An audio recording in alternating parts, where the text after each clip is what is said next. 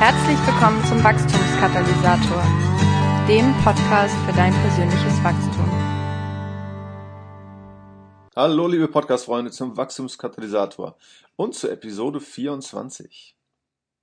Kennst du das Gefühl, dass man einen Bibeltext liest und es einem überhaupt nichts sagt? Das kann ganz schön frustrierend sein, oder? Und wenn man sich dann noch vorstellt, dass die Bibel neben dem Mentoring der Faktor für das geistliche Wachstum ist, dann kann das zudem auch ganz schön beunruhigend sein, ja? zumindest wenn man geistlich wachsen will. Vielleicht hast du ja schon die Episode 3 gehört, wo ich dir fünf Tipps im Umgang mit der Bibel gebe, oder auch Episode 4, in der ich über die Lectio Divina spreche.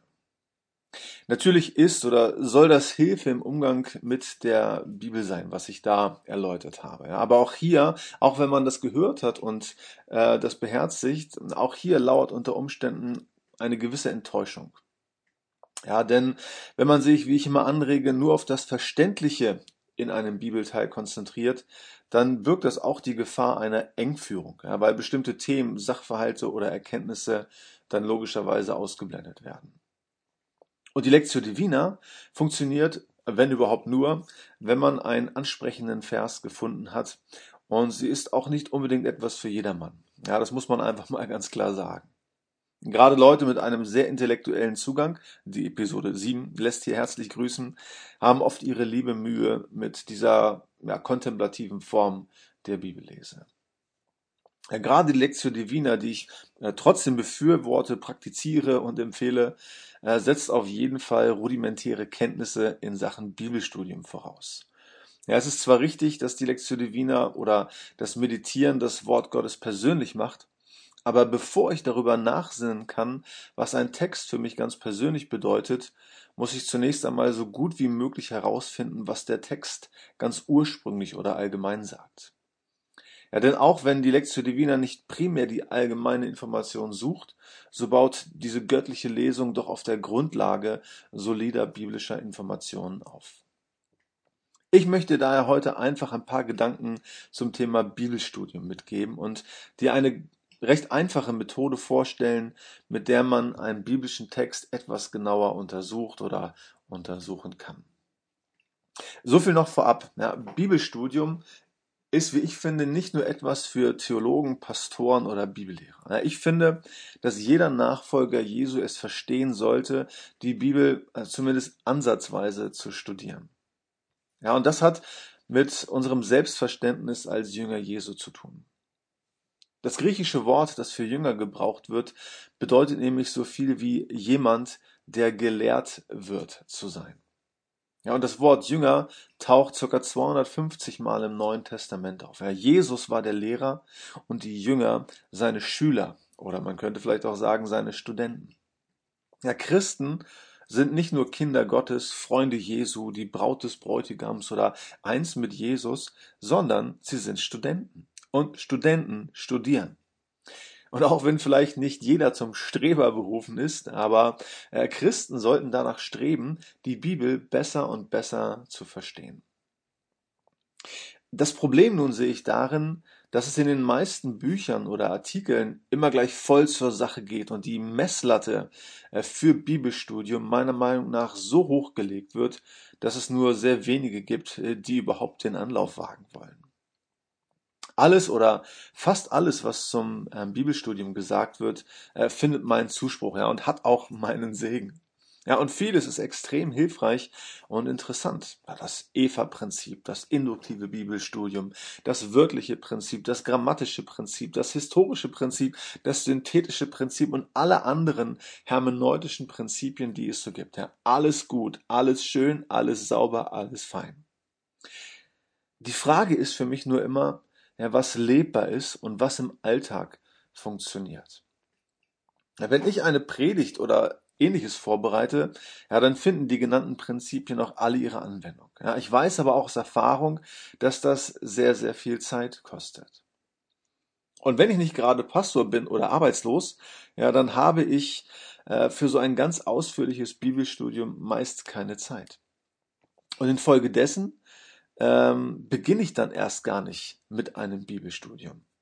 Ja, und dementsprechend schiebe ich weiter Frust ja, wenn oder weil ich bestimmte Texte nicht verstehe, sie mir nichts sagen, ja, oder ich bin frustriert, weil mein intellektueller Zugang dauerhaft unbefriedigt bleibt.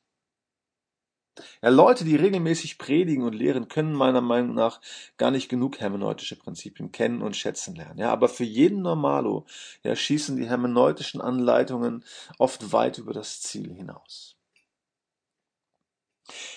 Ich habe für mich eine ganz einfache Methode gefunden, die mir dabei hilft, einen Text im Rahmen meiner normalen Bibellese zu studieren. Und diese Methode möchte ich dir nun vorstellen. Ja, ich spreche davon, eine Methode gefunden zu haben, äh, weil ich sie nicht selbst entwickelt habe. Ja, und diese Methode ist ja nicht von mir, ja, und sie ist übrigens auch nicht besonders neu.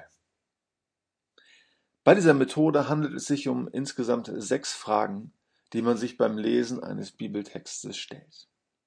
Ja, und diese sechs Fragen stammen aus der Feder von Georg bzw. George Müller. Ja, Müller war ein bekannter deutscher Baptistenpastor und Waisenhausgründer, der den Großteil seines Lebens in England verbrachte. Ja, er war vor allem für sein Gebetsleben bekannt, äh, das er in seinen autobiografisch, autobiografischen Schriften beschreibt. Ja, ihm ging es darum, über die Bibel zu meditieren ja, und sein Herz dadurch ins Gebet zu führen. Und auch er suchte ähnlich wie bei der Lectio Divina danach, ja, persönlich von Gott angesprochen zu werden, wenn er sich mit der Bibel beschäftigte. Aber er ging zunächst mit einer festen Liste von Fragen an einen Bibeltext heran. Ja, zuerst studierte er den Text, so könnte man sagen, und dann meditierte er den Text. Die sechs Fragen, äh, um die es geht, um die es äh, George Müller ging, ja, und um die es auch mir geht, ja, die lauten wie folgt. Erstens, erste Frage. Ja, gibt es in diesem Text ein Beispiel, dem ich folgen sollte? Zweitens, gibt es eine Anweisung, der ich gehorchen sollte? Drittens, gibt es einen Fehler, den ich vermeiden sollte? Viertens, gibt es eine Sünde, die ich lassen sollte? Fünftens, gibt es eine Verheißung, auf die ich mich stellen kann? Und sechstens, lerne ich etwas Neues über Gott? Mit diesen sechs Fragen im Kopf beziehungsweise auf dem Papier oder von mir aus auch im Dokument ja, lese auch ich ja einen Text, ja, betrachte auch ich eine biblische Passage. Und ich mache es immer so, dass ich mir die Antworten auf diese Fragen ähm, auch aufschreibe und mich quasi zu einer Beantwortung zwinge. Ja, das heißt dann manchmal ganz genau hinzuschauen und den Text intensiv zu betrachten. Ja, und dadurch vermeide ich oder vermeidet man äh, in der Regel, dass man äh, über bestimmte Dinge hinwegliest oder einen Text nur ganz oberflächlich oder auf als hergebrachte und gewohnte Art und Weise zu lesen. Ja, meistens verfasse ich einen Fließtext in mein Tagebuch, ja, der auf diesen Fragen aufgebaut ist.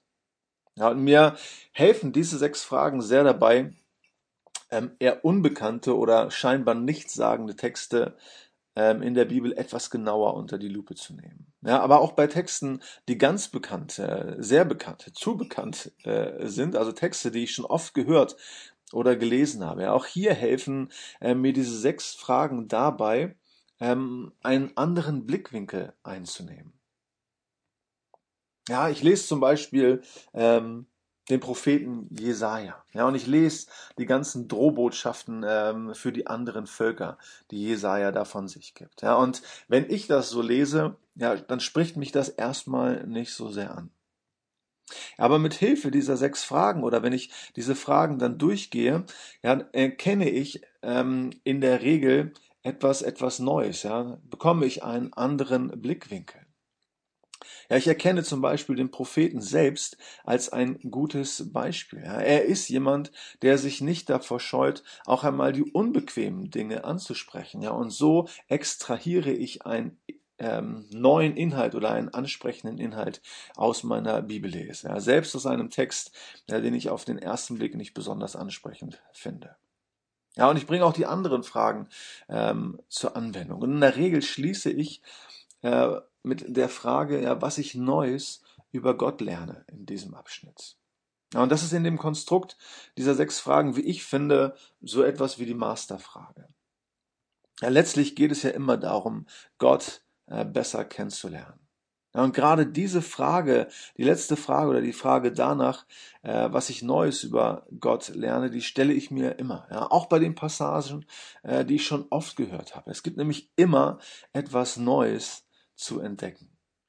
Ja, und das wussten schon die alten jüdischen Rabbiner, ja, die jeden Text als Edelstein mit 70 Antlitzen bezeichneten.